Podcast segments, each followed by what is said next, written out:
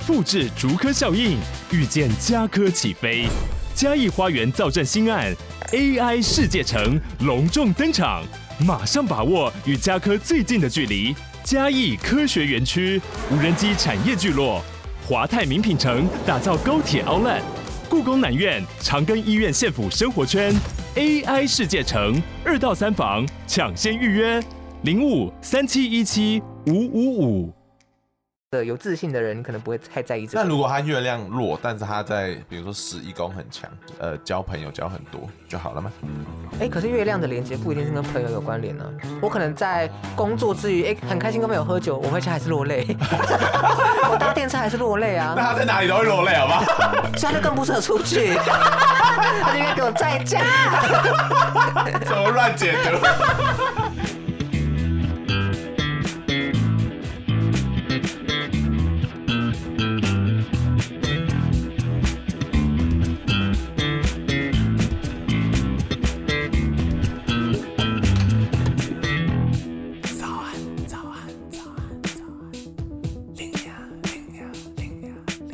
头片尾曲由涂松玉制作，欢迎大家来到龙兴大悦。那我们准备正式开，停停停停停。哎，在这个过劳又晴了的岛屿，很多人迫不及待的想要出去找工作。那很多人在外地待一待，哎。就回不来了。到底怎么样的星盘是适合出国工作跟读书的呢？嗯、我们今天就带大家一起来看看吧。好，那我想问你说，你觉得为什么大家想要出国工作？身为一个专业职场人的回答，我觉得我们分两个层次。好细节。第一个是务实面的考量，对，我觉得主要可能是自己人生有兴趣或是工作职业要发展的领域。哎、欸，刚好我们台湾没有合适的支持跟环境啦。例如我可能想要卖影响，就要去荷兰。对对对，可能台湾没办法支援啊，或者台湾不擅长做这件事。然后第二个就是精神面的考量，就是在星盘的真相上，有些人的目标是想要探索未知的领域，或是探索整个世界更广阔的世界。那你觉得呢？如果物质面来讲，薪水比较高，但另外一个，我觉得有时候人是走投无路的时候，那你就想要换换环境。嗯，然后国外就是一个很明显的选择。当然，你刚才讲的那些是一个，我本来就对那边是有喜好，想要体验不同文化，但我觉得还是有其他生命比较惨一点的。但是呢，如果要出国的话，不管语言，你会想要去哪里工作？哦，如果不考虑语言的话，嗯，我想去非洲国家。真的？然后被抢吗？抢哦，抢可以抢不行。这样讲好像不正确。超没礼貌。没有啦，其实主要因为我一个人去过印度。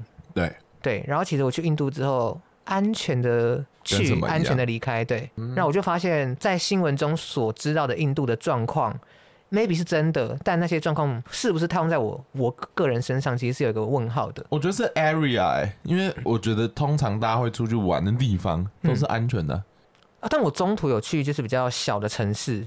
就不是观光景点了，嗯，对，所以我其实是有实际去体验的。那我之所以如果不考虑语言的话，我想去非洲的原因，是因为我觉得我们在影视作品中对于欧美文化的看见的想象是比较丰沛的，嗯，但我对于非洲世界或者非洲国家，我很想要亲眼的去那边生活看看。写钻石啊，那个是南南非又太都市了 哦，所以我想去那种部落或是雨林、真的刚果，亲眼见证一下那样的生活环境，然后丰沛一下自己对于世界的认知。嗯，你呢？你呢？你想去哪里？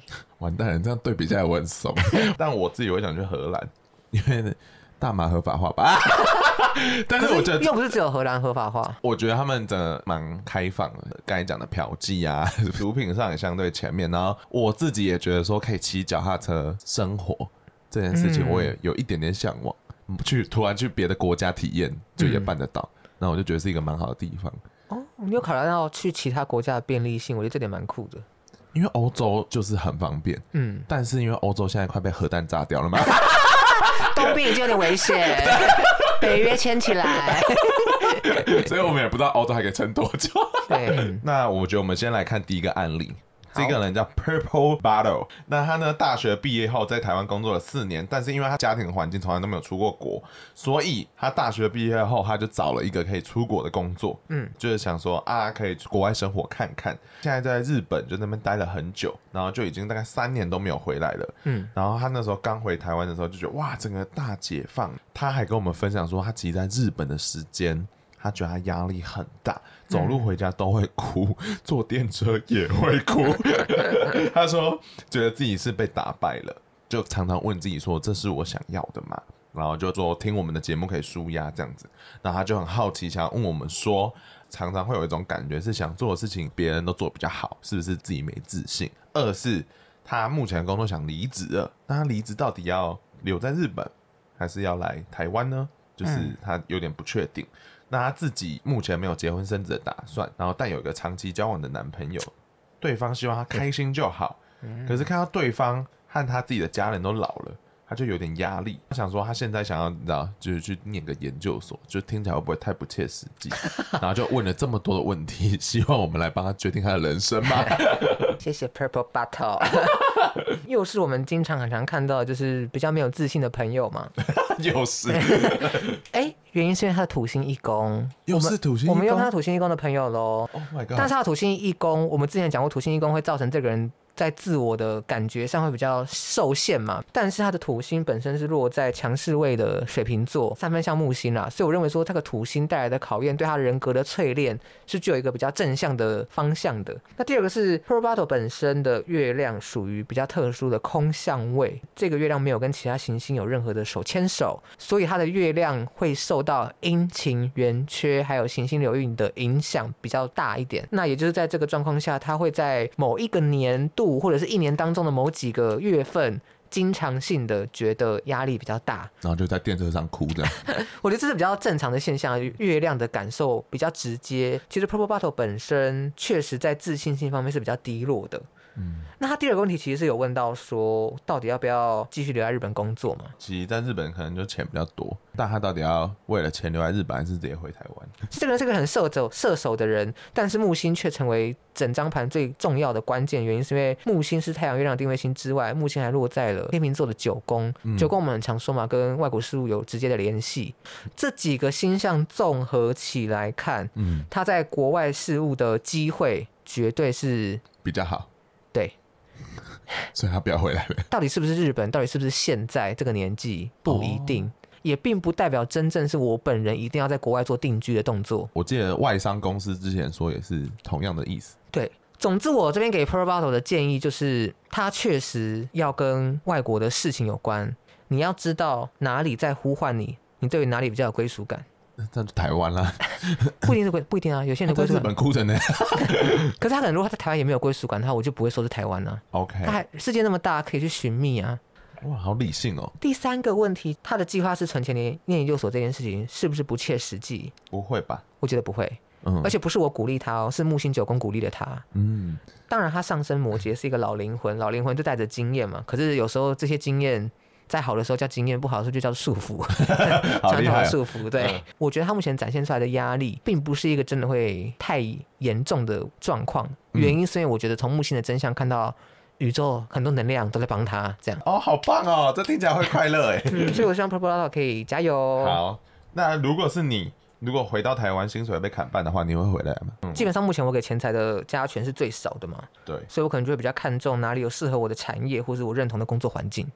如果认真的讲钱财，以我自己的观念，国外的钱存够，让我可以在台湾缴很大一笔头期款，嗯，那我就可以回来了，是不是超级实际？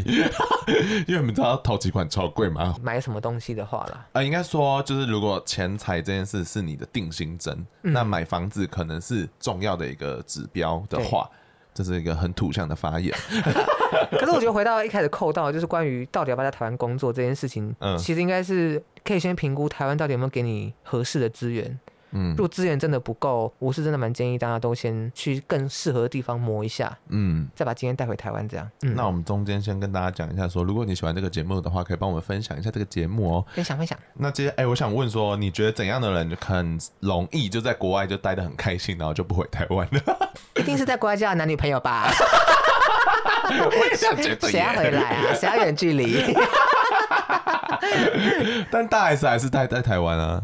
她男朋友不是回来过来了吗？她老公不是过来了吗？我说之前那个汪小菲啊，那个没有爱啦。谢谢谢谢。我我觉得如果从星盘上看起来啦，就是好奇心强烈、适应力强，嗯、或者说他很专注于某个领域发展的人，对这几个我觉得会在国外待的蛮好的。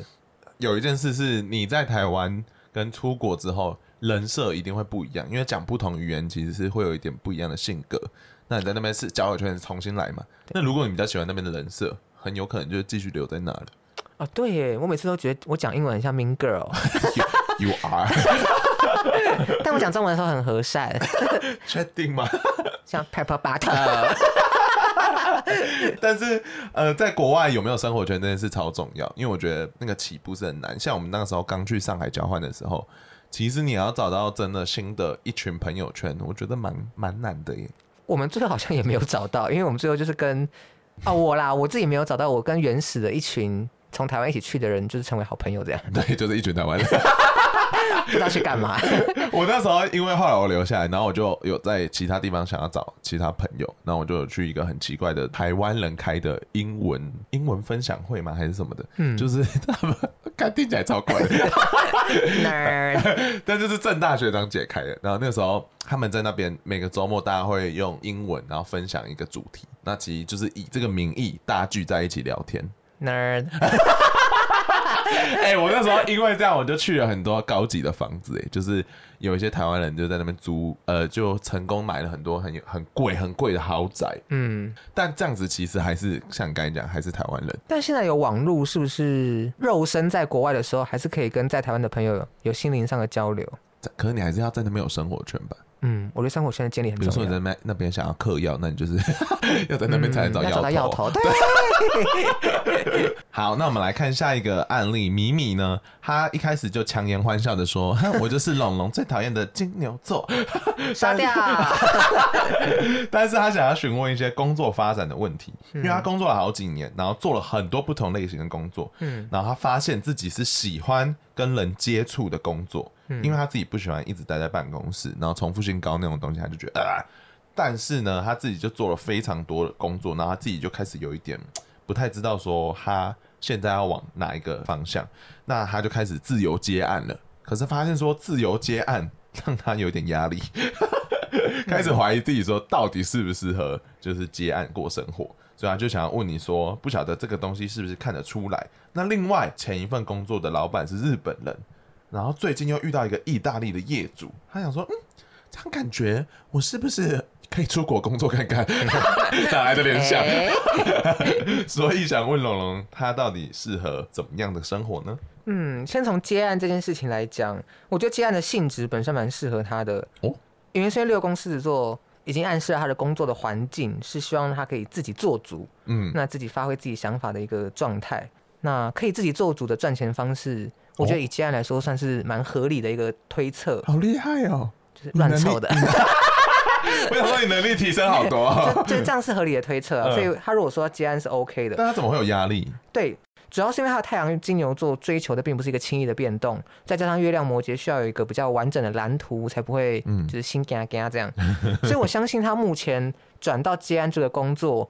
在他的星盘能量上，不管是太阳意志的展现，或月亮内在的呈现，都是他透过累积之前工作的能量而发展推演出来的。嗯，所以我个人并不是非常担心米米的结案能力，对工作的状态。对，哇，今天这一集的来宾都好棒哦！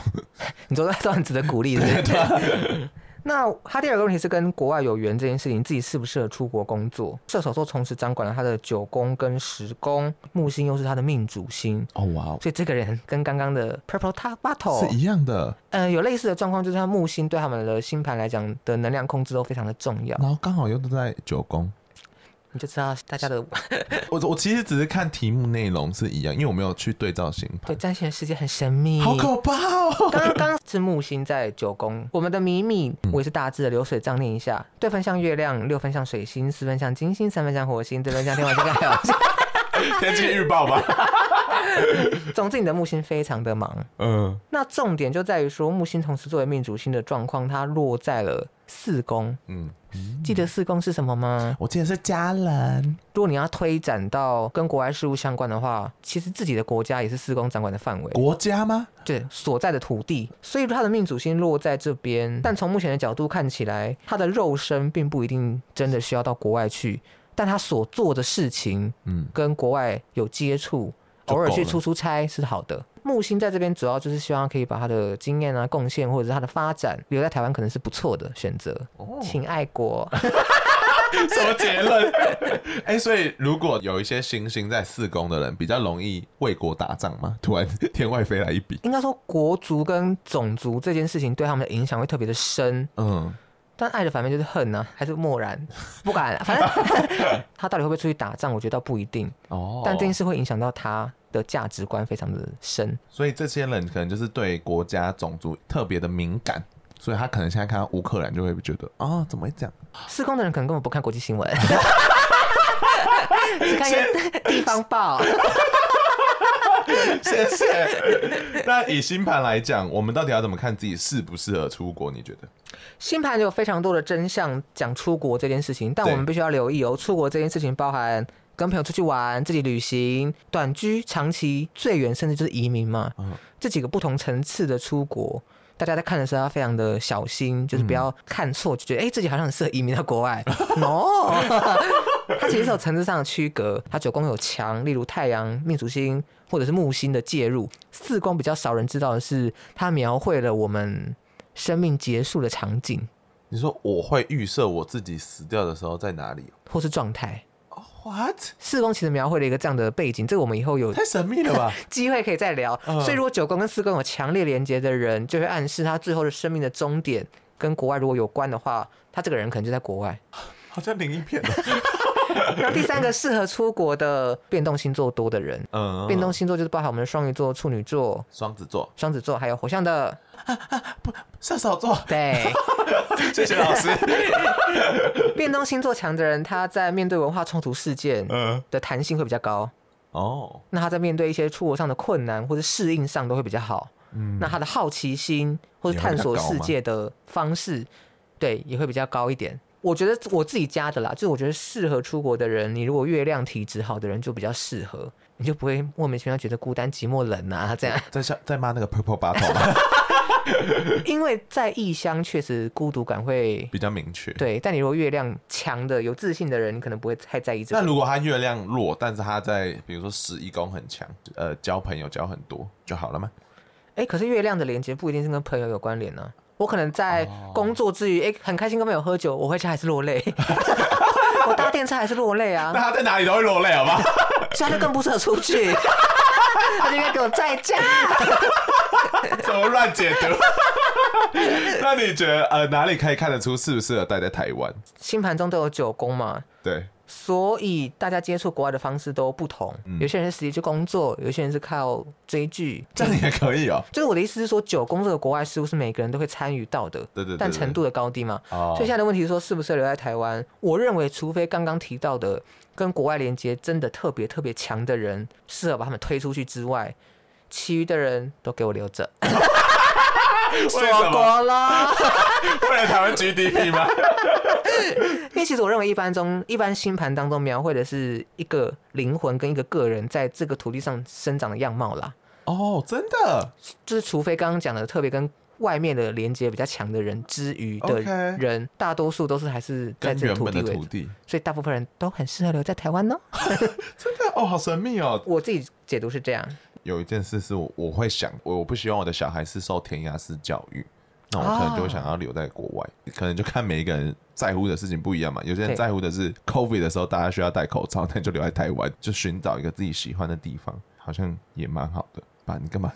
因为刚刚的问题我觉得蛮有趣的，就是我突然想到，但可能有点离题。为了我的孩子而做了这个决定，真的对这个孩子好吗？我有时候会有一个大问号了。嗯。美国女孩就在演这个，但很难看。美国女孩真的很难看，耶，真的很难看。可是大家都说好看，我不知道为什么，我觉得好难看哦。他他们一他们一秒落泪，我都不懂不懂为什么。而且他的剧情很，他后面很俗烂，就是他就哭一哭，然后就结案哦。想说结案个屁啊！因为他也没有把冲突点带出来，对他也没有克服什么，对什么角色没有成长，这件事是整整部片我真的觉得问号问号问号问号。对，好，我们就先不讨论这件事，但是 要决定说这样对小孩好不好这件事。事情，我觉得还是要有一个持续性的选择，你不能只是把他带到那里，然后就把他带回台湾了，他就被剥夺了说他拥有一个稳定的环境的选择。嗯，就如果他想回台湾，那我觉得那也是应该是他可以做决定的。我本身有一点宿命论嘛，嗯，那我会觉得今天这个小孩跟我有连接，到了我的手上，就是用我的方式教育他，就是缘分呢、啊。对对对，听起来还是很可怕。那就要在台湾。要填鸭式教育，而且要第一名。没有啦，就是我的意思是说，我我我好像不会特地把他带出国，我不是那个类型的人啊。对，嗯，因为很多艺人他们的小孩都会被送出国啊。小时候，我懂我懂，到底有没有比较好？我是一个问号了。然后美国女孩真的很难看，因为那些 A B C 超爱抱怨的。其实你后来会看，他们就会觉得自己蛮孤单的。对啊，对啊，交友圈会断掉什么的。我觉得那个也是一个很重要的点。可是也有一群，就是现在也活得很好啊，有能力办到的话就可以做。那我们来看下一个，是很神秘的一个新版。他这个投稿人是 Stephanie。但是他是帮他爸爸问的，Stephanie 呢，他就说他爸是家里有开公司，然后是在中国那边赚钱的。但是他爸爸最近不知道干嘛，想要把公司卖了，然后想要回台湾，就是可能经营一些新的事情。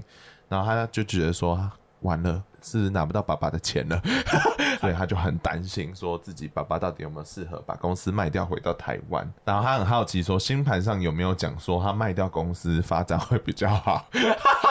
其实我觉得这是一个大问题耶，怎么可能会知道这个、啊？哦，小看占星学喽！真的假的？卖掉中国公司这件事情看得到？我没有看得这么细啦。但 Stephanie 这样拿爸爸的星盘有合理吗？我觉得他应该很在乎家里是不是会没有钱。嗯，因为 Stephanie 的爸爸他的出生时间不确定嘛，所以我就用早上三点半来做起盘，因为他的宫位比较难预估，这是造成这件事情没有办法太做论断的原因。OK，但是爸爸的星盘有几个非常大的重点。谁？第一个就是他的水象能量非常非常的高。爸爸是感性人，爸爸是感性的人，而且爸爸的天蝎能量非常的强。完蛋了，控制人。这是两个真相非常明显。然后第三个就是几乎算是唯一不是水象星座的月亮，它落在了天秤座。哦，都不能做决定。天秤座有这个之余，其实天秤座内在追求的是合伙跟与他人合作的这样的一个关联。他在商业上，他比较容易受到直觉性或是情绪性的判断。难怪他说他家会毁掉，哪可以这样做决定啊？商业决定哎，因为他确实没有土象跟火象的能量，所以我针对这一点我是有点担心。嗯，但是如果因为这样就判断他爸爸的投资会失败，会误看了一点，就是群星天蝎的能量。嗯，金星天蝎在钱财的使用上会走极端。什么意思？有控制钱财或是被钱财控制的倾向。Uh huh. 但是天蝎座有一个很不错的能量，就是他们会观察，嗯、他们会有个很敏锐的直觉，他们会知道进场的机会。不可能，那爸爸期货就不会亏了。可是这就跟金星天蝎非常有关系啊！金星天蝎是属于给金星的弱势位，他们的钱总是因为大出大进大出，所以你说每一次的投资都不会都会失败吗？我觉得。是不一定，那重点就在于说，爸爸的土星巨蟹这件事情，呈现出你们家庭会有早年的家庭，或是他现在后来成立的新的家庭，一定会革命呐、啊。所以 Stephanie 一定会革命。但是重点是在于，对于爸爸个人而言，这件事重不重要吗？土星被月亮接纳，他其实是需要情感上的 support，所以家人需要 support 他比较好。嗯，老实说是这样。但你就想说，哎、欸，他这样子花钱，然后我还 support 他，这样不是很荒谬吗？什么的？就算你们不想爸爸做这件事情，你们跟他沟通的方式，切记一定就是使用理性的说服，一定是嘛？可是重点在于情感上的支持，不要在情感上就先否定他，是非常非常重要的。哦，可能上次那个经验，我我觉得你之后可能会成功，但是我们真的不能没有这个家。让 Stephanie 你要住哪里？自称吗？我会打他哎。